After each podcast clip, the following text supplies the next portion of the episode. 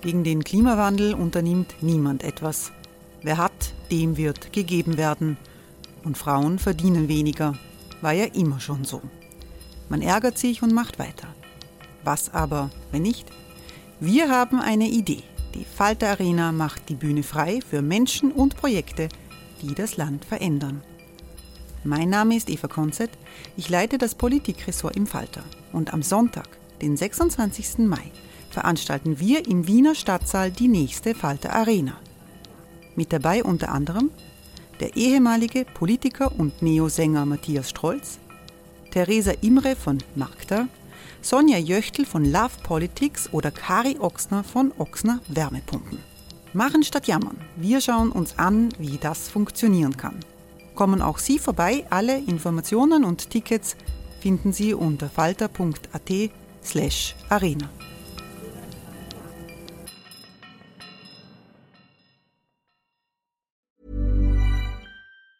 Hey, it's Ryan Reynolds, and I'm here with Keith, co star of my upcoming film, If, only in theaters, May 17th. Do you want to tell people the big news? All right, I'll do it. Sign up now and you'll get unlimited for $15 a month in six months of Paramount Plus Essential Plan on us. Mintmobile.com slash switch. Upfront payment of $45 equivalent to $15 per month. Unlimited over 40 gigabytes per month. Face lower speeds. Videos at 480p. Active Mint customers by 531.24 get six months of Paramount Plus Essential Plan. Auto renews after six months. Offer ends May 31st, 2024. Separate Paramount Plus registration required. Terms and conditions apply if rated PG.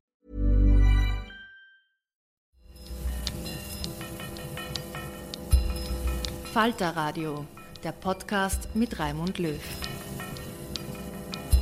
Sehr herzlich willkommen, meine Damen und Herren, zu einer aktuellen Ausgabe des Falter Podcasts für Mittwoch, den 31.07.2019. Im Frühjahr hat der Falter verheerende Missstände an der Ballettakademie der Wiener Staatsoper aufgedeckt. Schülerinnen und Schüler berichteten von Demütigungen, Verletzungen, physischer Gewalt und sogar sexuellem Missbrauch. Die Schockwellen erreichten auch die New York Times, die den Vorwürfen gegen die Staatsoper eine ganze Seite widmete. Eine Untersuchungskommission soll reinen Tisch machen. Der erste Zwischenbericht geht mit dem Regime von Staatsoperndirektor Mayer hart ins Gericht. Von einem Managementversagen und einem intransparenten Führungsstil ist die Rede. Die medizinische Versorgung wird als unzulänglich bezeichnet.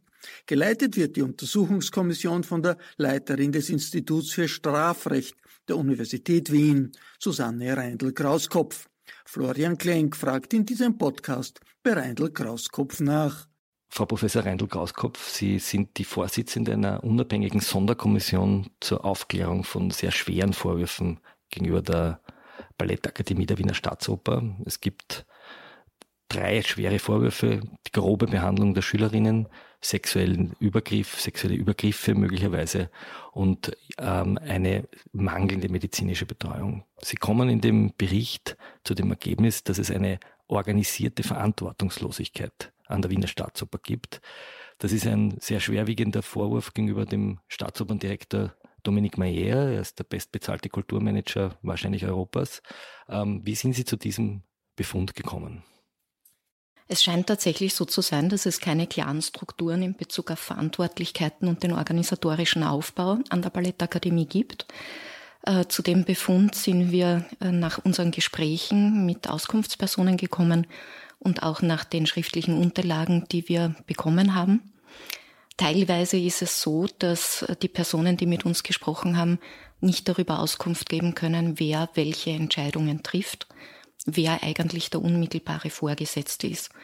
Ähm, das deutet in zwei Richtungen. Punkt eins, es gibt keine Strukturen oder Alternative dazu, sie werden jedenfalls nicht gelebt.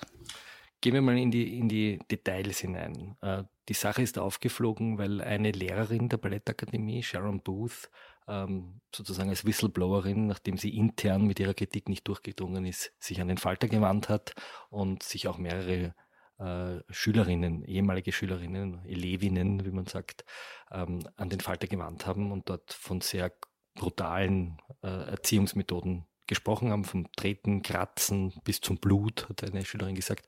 Sind diese Erzählungen Ihnen auch übermittelt worden, in der gleichen Vehemenz, in der gleichen Dramatik? Das Interessante bei unseren Gesprächen war, dass wir die Vehemenz in diese Richtung genauso gehört haben wie die Vehemenz in die Gegenrichtung. Ähm, es wurde genauso heftig beteuert, dass alles in Ordnung ist oder dass zumindest adäquate Methoden verwendet werden, wie auch das Gegenteil behauptet worden ist. Im Moment ist es daher wahnsinnig schwierig zu sagen, die Vorwürfe stimmen oder sie stimmen nicht, ähm, weil sich die Intensität der Beteuerungen und Bestreitungen nahezu die Waage hält. Das heißt, ähm, die Personen, die sich an die Kommission gewandt haben, haben einerseits diese schweren Vorwürfe erhoben und es gibt andere Schülerinnen und Schüler, die sagen, das war überhaupt nicht so. Es gibt Personen, die die Vorwürfe erhoben haben und Personen, die die Vorwürfe bestritten haben. Ich bitte um Verständnis, dass ich nicht auf den genauen Personenkreis eingehen kann, weil Auskunftspersonen auch um Anonymität äh, gebeten haben. Und würde ich zu manchen Personen jetzt nur auch die Gruppe der betroffenen Personen offenlegen, dann wäre es sehr leicht, Rückschlüsse auf äh, die Identität der Personen zu ziehen, äh, weil wir noch nicht mit so vielen Personen gesprochen haben. Es waren neun an der Zahl unmittelbar in der Sonderkommission und elf über die Clearingstelle. Und die betroffenen Einheiten sind einfach so klein, dass die Nennung bestimmter Namen oder bestimmter Gruppen von Personen es sofort möglich machen würde, auf diejenigen zurückzuschließen, die anonym bleiben wollen. Gibt es Leute, die nicht anonym bleiben wollten? Die gab es auch. Ja, wer wäre ja. das? Äh, das kann ich eben nicht sagen, weil wenn eine Einheit aus vier Personen besteht und zwei ja. sagen, sie sind bereit, unter ihrem Namen auszusagen und zwei sagen, sie möchten dann anonym bleiben, dann hätte man sofort den Rückschluss, wer die anderen sind okay. und dann gäbe es sofort Vermutungen, was die uns gesagt haben könnten. Und das wäre nicht der Sinn einer Anonymitätszusage. Reden wir mal über ein, ein stru großes strukturelles Problem, das betrifft die Ernährung, das betrifft die medizinische Betreuung. Da, da erheben Sie sehr schwerwiegende Kritik. Sie sagen, es fehlen medizinische Konzepte, es fehlt überhaupt die sportmedizinische Betreuung. Wir reden von der Wiener Staatsoper, wir reden nicht von irgendeinem äh, Balletttheater in, in Mistelbach. Ähm, was bedeutet das? Wir sind im Ballettbereich in Wahrheit in einem Bereich eines Hochleistungssportes. Das ist der eine Punkt, den man beachten muss. Der zweite ist, wir haben es zu tun mit Kindern äh, in einem eigentlich sehr jungen Alter, in dem diese Karriere beginnt, ab zehn Jahren. Ähm, mit Kindern, bei denen sich durch das Erwachsenwerden natürlich auch äh, der Körperbau verändert, äh, wo sich ihre Einstellungen verändern. Wir alle wissen, dass man als Kind einer Entwicklung unterliegt. Und jetzt treffen sich diese beiden Faktoren, Hochleistungssport und kindbedingtes Verhalten, kindbedingte Entwicklung. Ähm, also die, um das irgendwie plastisch zu machen, die Kinder werden ein bisschen bummelig und der Körper verformt sich. Sie haben sozusagen nicht mehr die Idealfigur, die man vielleicht. Äh, äh es geht nicht nur um die Idealfigur, aber natürlich ist es im Ballett ein besonderes Problem. Da muss sich auch die Öffentlichkeit an der Nase nehmen. Man möchte eben schlanke Tänzerinnen und Tänzer auf der Bühne sehen, weil das als ästhetisch empfunden wird. Äh, aber man kann natürlich auch nur diese Hochleistungen mit einem gewissen Körperbau und einer Körperform erbringen. Anders geht das gar nicht. Wenn man wenn man sich überlegt, was im Ballett alles an Leistungen verlangt wird. Äh, in dieser Sondersituation, wo man also einerseits diese körperliche Anforderung durch die Art des Tanzens hat und andererseits äh, die Bedürfnisse eines sich entwickelnden Körpers, da braucht es Unterstützung. Und es ist in jedem anderen Hochleistungssport, der professionell betrieben wird, heutzutage Standard, dass es auch medizinische Betreuung gibt. Das heißt, jedes Skigymnasium hat eine bessere medizinische Betreuung als die Ballettakademie der renommierten Wiener Staatsoper. Ich kann jetzt nicht garantieren, dass das für jedes Skigymnasium zutrifft, ja, aber ich kann zumindest festhalten, dass die Standards im Hochleistungssport sonst heute davon ausgehen, dass man eine psychologische Betreuung hat, eine physiotherapeutische Betreuung und dann je nach Sportart eben noch äh, zugeschnitten auf die speziellen Anforderungen der Disziplin eine zusätzliche Betreuung. Jetzt haben uns die Schülerinnen erzählt, teilweise auch unter vollem Namen, gar nicht anonym, dass es nicht nur keine Unterstützung gegeben hat, sondern im Gegenteil ein Bodyshaming, ein Abwerten vor anderen, ein Abwägen vor anderen. Die Mädchen mussten im, schon im Vor-Teenager-Alter antreten und auf die Waage treten vor den anderen. Man hat ihnen immer wieder gesagt, sie sind zu fett oder ihre Füße sind schier oder sie sind, äh, äh sie sehen also furchtbar aus. Ist Ihnen das auch geschildert worden? Es ist uns auch geschildert worden, dass es äh, so gut wie keine Unterstützung gibt, wenn man Probleme mit dem verändernden Körperbau hat. Ähm, dass natürlich auch äh, immer wieder mal gesagt wurde, ähm, man muss darauf schauen, dass die Figur erhalten bleibt. Ähm, anders wird man keine Tänzerin, kein Tänzer werden. Also, ähm, Aber es ist mehr gesagt worden. Es ist gesagt worden, dass die Kinder zum Beispiel nichts essen sollen, dass sie nur einen Joghurt essen sollen oder nur eine Semmel in der Woche. Ist also wirklich falsche Ernährungsberatung gegeben wurde und und äh, Schülerinnen hier äh, äh, dann wirklich ähm, äh, sozusagen eine krankhafte äh, Ernährungsmangeln hatten. Ist Ihnen das berichtet worden? Die genauen Aussagen sind uns nicht berichtet worden. Unser Eindruck ist aber schon der, dass in der Kombination aus eigener Einstellung des Kindes und der Erziehungsmethode, die man im Unterricht bei manchen Lehrern erfährt, äh, sich ein krankhaftes Idealbild entwickelt. Soll also heißen, äh, dass man durchaus äh, möglicherweise die Neigung entwickelt, von selbst dann eben nichts zu essen äh, und in Richtung einer Essstörung sich entwickelt. Das ja. Wie sehr geht das zurück? Wie sehr haben Sie zurückgeblickt? Ähm, wir haben bei unseren Recherchen die Erfahrung gemacht, dass es eine, eigentlich eine Kultur äh, dieses Bodyshamings und auch eine Kultur der Grausamkeit äh, bei der Erziehung gibt, dass es zurückreicht bis in die 50er, 60er Jahre. Haben Sie da entsprechende Hinweise bekommen? Also bis in die 50er, 60er sind wir nicht zurückgegangen, sondern versuchen die Zeit zu betrachten, seit es die Ballettakademie als Ballettakademie gibt. Das wäre also so in etwa 2000 Übergangszeit 2010 bis 2013 und ab dann ist es jedenfalls unser Beobachtungszeitraum. Da lässt sich nicht exakt festmachen, wie lang das zurückreicht. Haben Sie den Eindruck, dass die Lehrerinnen, vor allem, die dort äh, unterrichtet haben, ihre eigenen Erfahrungen an die Kinder weitergeben? Dass es sozusagen eine Kultur des, äh, sozusagen der Grausamkeit gibt, die weitergereicht wird? Ob die Kultur der Grausamkeit weitergereicht wird, das könnte ich nach den bisherigen äh, Gesprächen, die wir geführt haben, äh, so nicht garantieren als feststehende ja. Tatsache. Dass natürlich Erfahrungen weitergegeben werden, das zeigt sich schon. Ähm, das wird auch von den verschiedensten Auskunftspersonen gesagt. Was sind das für Erfahrungen? Äh, das betrifft natürlich die Härte des Trainings, das betrifft die Anforderungen an äh, die Auftritte auf der Bühne, ähm, das betrifft auch eine gewisse, ähm, je nachdem, aus welchem Blickwinkel man das sieht, Selbstdisziplin oder Überforderung, indem man an die Grenzen der Leistungsfähigkeit geht. Sind die Grenzen überschritten worden Ihrer Meinung nach? Also befinden wir uns da in einem Bereich, wo wir sagen, das ist Hochleistungssport und also eben ein hartes Training. Das ist die Sicht, die äh, ähm, zum Teil von, von der Leitung vertreten wurde? Oder befinden wir uns da schon im Bereich äh, des Strafrechts, äh, wenn von Dritten die Rede ist, wenn von Haare reißen die Rede ist, wenn vom Kratzen die Rede ist? Äh, eine, eine Levin Nina S. hat das ja sehr detailliert auch gegenüber den Strafverfolgungsbehörden beschildert. Ist das noch im Rahmen des, würden Sie sagen, zu rechtfertigenden harten Trainings? Also wenn es mal darum geht, dass Kinder verletzt werden durch die Trainingsmethoden, äh, dann spreche ich jetzt als Strafrechtlerin, dann sind wir natürlich im Bereich des Strafrechts, wenn das von den äh, Lehrerinnen und Lehrern äh, bewusst als unter Anführungszeichen Unterrichtsmittel eingesetzt wird. In dem Fall, den Sie ansprechen, sind unserer, unserem Wissensstand nach ja auch die Strafverfolgungsbehörden eingeschaltet. Äh, nach den bisherigen Ergebnissen unserer Gespräche dürfte diese Extremität der Übergriffe aber der Ausnahmsfall gewesen sein. Das betrifft die, die, die, die Lehrerin Bella R., die äh, sie ja. hat auch Interviews gegeben, Bella Raczynskaja, sie hat sich selber in die Medien begeben, darum kann man ihren Namen auch nennen.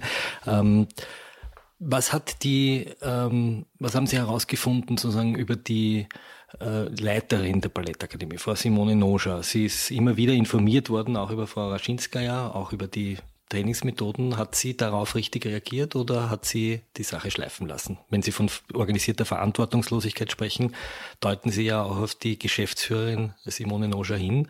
War sie ihrem Amt gewachsen oder nicht? Es geht uns bei äh, dem Punkt der organisierten Unverantwortlichkeit oder organisierten Verantwortungslosigkeit, wie Sie es nennen, äh, geht es um, um die Gesamtstruktur. Ähm, persönliche Verantwortlichkeiten kann ich zum derzeitigen Stand äh, der Untersuchungen nicht äh, ja, abschließend beantworten. Akademie, ne? Das, das ist, schon richtig, sie ist die Chefin. Äh, inwieweit sie als persönlich Verantwortliche da festzumachen ist, ähm, diese Aussage muss ich dem Endbericht vorbehalten, was sich schon zeigt, und das ist der Punkt, den ich auch schon angesprochen habe, das ist, dass natürlich auch bei einer Leitung eine klare Struktur der Verantwortlichkeit da sein muss, und die haben wir zumindest bis jetzt äh, noch nicht entdeckt, dass äh, klar ist, wer wie reagiert auf welchen Punkt. Das heißt, wir reden nicht von Einzelfällen einzelner brutaler, möglicherweise brutaler Lehrerinnen, sondern wir reden von einem Managementversagen. Sprechen wir das wir aus? Wir reden von einem Managementversagen. Wir reden von einem nach unserem derzeitigen Wissensstand fehlenden Qualitätsmanagement, das sich bezieht etwa auf ein qualitätsgesichertes Auswahlverfahren der Lehrerinnen und Lehrer, das auch eine entsprechende pädagogische Eignung dann überprüft. Es bezieht sich auf ein Beschwerdemanagement, wenn Personen, seien das Eltern, seien das Kinder, äh, mit irgendwelchen Dingen unzufrieden waren. Ähm, es bezieht sich auf Verantwortungsstrukturen auch in der Kommunikation nach außen, etwa äh, wenn Sie denken an die Schulpartner. Ähm, zu den Schulpartnern kommen wir gleich. Was hat denn Dominik Meyer gesagt, als Sie ihn zu diesen Vorwürfen befragt haben? Das Gespräch haben wir auf Herbst vertagen müssen. Ähm, Sie können das dem Bericht ja auch entnehmen, dass wir im Moment mit dem Problem konfrontiert sind, dass Schulferien, aber auch Theaterferien sind. Wir haben Gespräche vereinbart, aber in der Theaterbranche ist es ja üblich, im Sommer woanders ähm, Gastspiele und andere Dinge zu verfolgen, so dass wir im beiderseitigen Einvernehmen weitere Gespräche für den Herbst fixiert haben. Okay. Und da ist auch dieses Gespräch gewesen. Der Chef des äh, Staatsoberballetts er hat in einem News-Interview gesagt, ähm, die Leute, die sich da beschweren, das sind die, die irgendwie mit der Leistung nicht zurechtgekommen sind und die haben da vielleicht irgendwelche äh, Intrigen gesponnen. Teilen Sie diese Einschätzung? Das kann ich so nicht teilen, weil wir ja mit allen möglichen Personen gesprochen haben, äh, auch mit glühenden Befürwortern der Ballettakademie. Aber die von mir angesprochenen strukturellen Probleme, die ergeben sich trotz dieser äh, widersprüchlichen Ausgaben, sei man dafür, sei man dagegen, sei das behauptetermaßen eine Intrige oder nicht. Manche Dinge ergeben sich aus allen Gesprächen.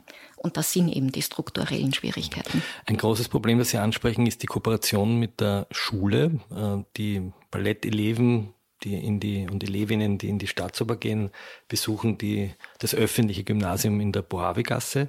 Und jetzt schreiben sie, dass Elevinnen, die sagen, die Akademie nicht schaffen, weil sie aus irgendwelchen Gründen nicht gut genug empfunden werden, auch die Schule verlassen werden. Wie kann das sein? Das ist eine öffentliche Schule. Es ist eine öffentliche Schule, aber ähm, der Schulversuch, der in dieser oder für diese Kooperation läuft, der stellt natürlich und kann gar nicht anders. Der muss auf die Besonderheiten äh, der Ballettausbildung abstellen, damit das funktioniert. Ähm, das bedeutet aber auch andere Stundenpläne, Stundenzahlen. Äh, und wenn ich jetzt ganz einfach in eine unter Anführungszeichen normale öffentliche Schule wechseln muss, äh, dann ist das Hineinfinden in diesen Schulplan, der sonst an Schulen herrscht, schwierig. Äh, davon abgesehen haben wir doch einige Schülerinnen und Schüler, die im Internat leben, die aus dem Ausland nach Wien gekommen sind, um diese Ausbildung zu machen. Für die wird das doppelt schwierig, weil sie üblicherweise alleine in Wien sind und dann die Frage ist, wie organisieren die sich den weiteren Das heißt, die sind eigentlich diesem System komplett ausgeliefert. Wenn die durchfallen, verlieren die nicht nur ihren Platz in der Ballettakademie, sondern sie verlieren auch ihren Schulplatz, damit ihr soziales Umfeld und können irgendwo zurückgehen nach Rumänien oder Bulgarien oder woher sie kommen. Die sind offensichtlich besonders vulnerabel, wenn ich sie richtig verstehe. Nach unseren Informationen stimmt das, ja. Die Wer sind besonders um vulnerabel. Die? Wenn sie Glück haben, rechtzeitig ihre Eltern. Die oft ähm, sehr über ehrgeizig sind die teilweise über ehrgeizig sind.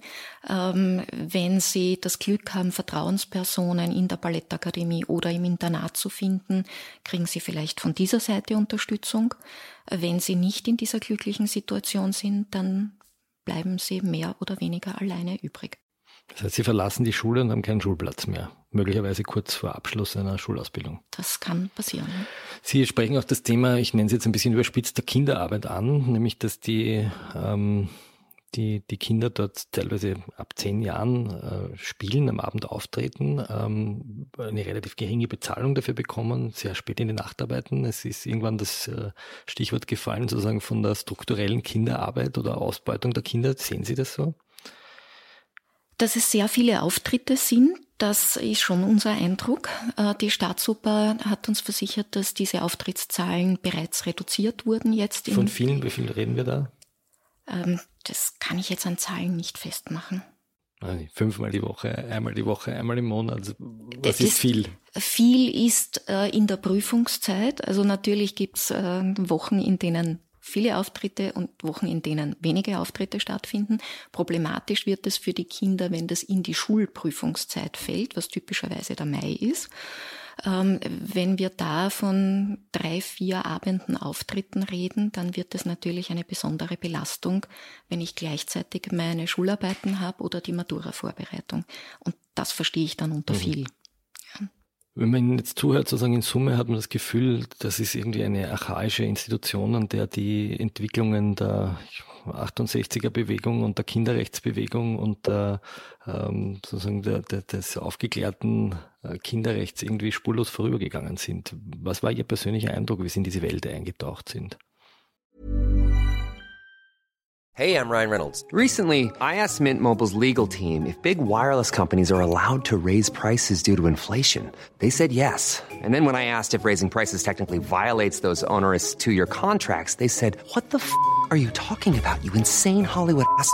So to recap, we're cutting the price of Mint Unlimited from $30 a month to just $15 a month. Give it a try at mintmobile.com slash switch. $45 up front for three months plus taxes and fees. Promoting for new customers for limited time. Unlimited more than 40 gigabytes per month. Slows. Full terms at mintmobile.com. Können Sie noch entspannt äh, in der Staatsoper sitzen und sich ein Kinderballett anschauen? Das wird immer schwieriger, je mehr man weiß. Ähm, man darf natürlich nicht vergessen, dass Ballett per se eine harte Sache ist, einfach durch die, die Anforderungen dieses Berufs. Aber die Vorwürfe gehört zu haben, äh, der Trainingsmethoden, ähm, einmal zu erfassen, welche Belastungen diese Kinder auf sich nehmen, die zwangsläufig gegebene Doppelbelastung, Schule und Ballettausbildung, ähm, dann Einzelfaktoren, die bei manchen Kindern dazukommen, weil sie, wie ich vorhin gesagt habe, im Internat aus ihrer Sicht im Ausland alleine leben, äh, weil sich der Körperbau verändert, vielleicht in einer Weise, die man sich nicht gewünscht hat, weil man Tänzerin oder Tänzer werden will. Äh, das sind schon äh, Drucksituationen, wo ich mir sehr viel mehr Unterstützung für die Kinder gewünscht hätte. Gewünscht hätte deshalb, weil man eigentlich davon ausgehen sollte, dass es diese Unterstützung heutzutage schon gibt. Ähm, und ich hoffe sehr, dass Ihre Arbeit, aber auch unsere Arbeit dazu beiträgt, ähm, dass sich was bewegt in diese Richtung. Aber jetzt stehen wir vor einer paradoxen Situation, dass wir höchst bezahlte Kulturmanager haben, Chef der Wiener Staatsoper, der Direktor des Balletts, Frau Noja, geschäftsführende Leiterin, hochdekoriert, international anerkannt und sie leuchten hier eine Hinterbühne aus, die sozusagen von einer gewissen strukturellen Grausamkeit geprägt ist. Welche Konsequenzen müsste das Ganze jetzt für die Staatsoper haben und auch äh, für den Auftraggeber Ihrer Studie, den Herrn Bundesminister Blümel, jetzt ist, er nicht mehr im Amt, aber für den nachfolgenden Kulturminister? Also abschließende Aufträge kann ich noch nicht formulieren, das ist zu früh. Ich habe es mehrfach betont, unsere Arbeit geht ja weiter bis in den Spätherbst. Wir werden noch Gespräche führen, wir werden auch die Maßnahmen, die die Staatsoper äh, gesagt hat, dass sie bereits im Entwickeln äh, ist, das werden wir uns auch noch ansehen. Äh, insofern also wird es dann die äh, Empfehlungen und Anregungen geben. Aufträge darf ich als Untersuchungskommission ja in Wahrheit gar nicht sagen. Ähm, in welche Richtung sollte es aus meiner Sicht derzeit schon äh, gehen. Die Staatsoper wird sich überlegen müssen, wie wichtig ihr die Ballettakademie ist als Einrichtung für die Ausbildung des eigenen Nachwuchses. Äh, das war ja die Idee der Ballettakademie. Wenn man das ernst nimmt, dann muss man sich Konzepte überlegen, wo das in einem zeitgemäßen Unterricht, in, damit meine ich zeitgemäßes Curriculum, was den Inhalt für die Tanzausbildung angeht. Zeitgemäßes Management, äh, damit meine ich insbesondere den Punkt, den wir angesprochen haben, qualitätsgesicherte Verfahren, qualitätsgesicherte Prozesse. Äh, man wird sich ein Kinderschutzkonzept überlegen müssen, denn wir haben es mit sehr jungen Leuten zu tun. Und Kinderschutz ist heute Gott sei Dank etwas ganz anderes als vor 50 Jahren. Ähm, und man wird sich dazu jedenfalls auch noch ein Konzept überlegen müssen, äh, wie man eine medizinisch-therapeutische Begleitung, nämlich eine kontinuierliche Begleitung sicherstellt. Es gibt ja ähm, Ärzte auch an der Staatsoper, aber es braucht eine kontinuierliche Begleitung. Das sind so ein paar Punkte. Es gibt sicher noch mehr, ähm, aber das muss sich die Staatsoper überlegen. Also will ich eine Institution haben an meinem Haus, die nicht nur die professionelle Tanzkompanie ist, die die, ähm, wenn man so will, Erwachsenenvorstellungen bespielt, äh, oder will ich eben zusätzlich auch eine echte Ausbildungsstätte haben? Wenn ich das möchte als Staatsoper, dann muss diese Ausbildungsstätte aber auch die Voraussetzungen erfüllen, die eine Ausbildungsstätte sonst erfüllen muss, äh, wenn man dann ein Diplom als Abschluss bekommt. Kommen wir ganz zum Schluss zum schwerwiegendsten Vorwurf. Das war sexuelle Übergriffe oder Missbrauchsbeziehungen. Ähm, was haben Sie daraus gefunden? Diesen Vorwurf des sexuellen Missbrauchs haben wir ursprünglich auf unserer Agenda gehabt. Äh, haben den dann aber nicht mehr weiter verfolgt, äh, weil wir erfahren haben, dass die Staatsanwalt die äh, schafft die Ermittlungen führt und das ist damit aus unserer Sicht in entsprechend guten Händen mit dem, was man an Ermittlungsergebnis sich auch wünschen kann, nämlich die Abklärung des strafrechtlichen Vorwurfs. Wenn der Vorwurf sexueller Übergriff stimmt, dann sind wir nämlich eindeutig im Bereich des Strafrechts, nicht mehr nur in fragwürdigen Unterrichtsmethoden. Und damit ist klar, dass die Zuständigkeit auch bei der Staatsanwaltschaft liegt. Wenn Sie eine zehnjährige Tochter hätten, die gerne ähm, an die Ballettakademie der Wiener Staatsoper gehen würde, würden Sie ihr das erlauben? Ich würde Nach mir dem, was Sie jetzt wissen? Ich würde mir vorher selbst gerne ein Bild der Pädagoginnen und Pädagogen machen. Das und, haben Sie ja jetzt. Sie haben jetzt ein sehr auf, gutes Bild. Ich würde auf unseren Endbericht warten. Aber Sie haben ja jetzt ein relativ gutes Bild. Wenn Sie sich heute dazu entscheiden müssten, ja oder nein? Das muss ich zum Glück nicht, weil das nächste Schuljahr im September, also im Herbst beginnt. Äh, und bis dahin werde ich ein noch besseres Bild haben. Vielen Dank. Danke Ihnen. Sie hörten ein Interview von Falter-Chefredakteur Florian Klenk mit der Leiterin der Untersuchungskommission zu den Missständen an der Ballettakademie der Wiener Staatsoper, der Strafrechtlerin Susanne Reindl-Krauskopf. Ich verabschiede mich von allen, die uns auf UKW hören, im Freirad Tirol und auf Radio Agora in Kärnten. Die verheerenden Zustände an der Ballettschule der weltberühmten Kulturinstitution Staatsoper hat internationale Wellen geschlagen. Aufgedeckt wurden sie im Falter. Der Falter bringt Fehlentwicklungen in Kultur, Politik und Gesellschaft an die Öffentlichkeit. Wenn Sie diese Arbeit unterstützen wollen, dann ist ein Abonnement der beste Weg. Ein Falter-Abo kann man auch im Internet bestellen, über die Adresse abo.falter.at.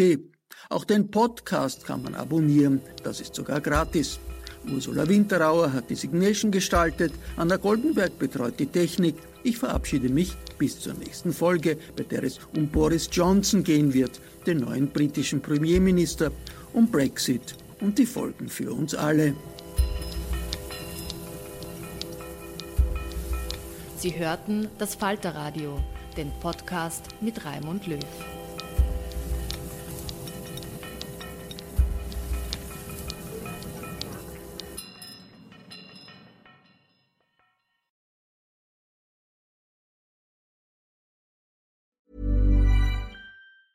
Planning for your next trip? Elevate your travel style with Quince. Quince has all the jet setting essentials you'll want for your next getaway, like European linen, premium luggage options, buttery soft Italian leather bags, and so much more. And is all priced at 50 to 80% less than similar brands. Plus, Quince only works with factories that use safe and ethical manufacturing practices. Pack your bags with high-quality essentials you'll be wearing for vacations to come with Quince. Go to quince.com/pack for free shipping and 365-day returns.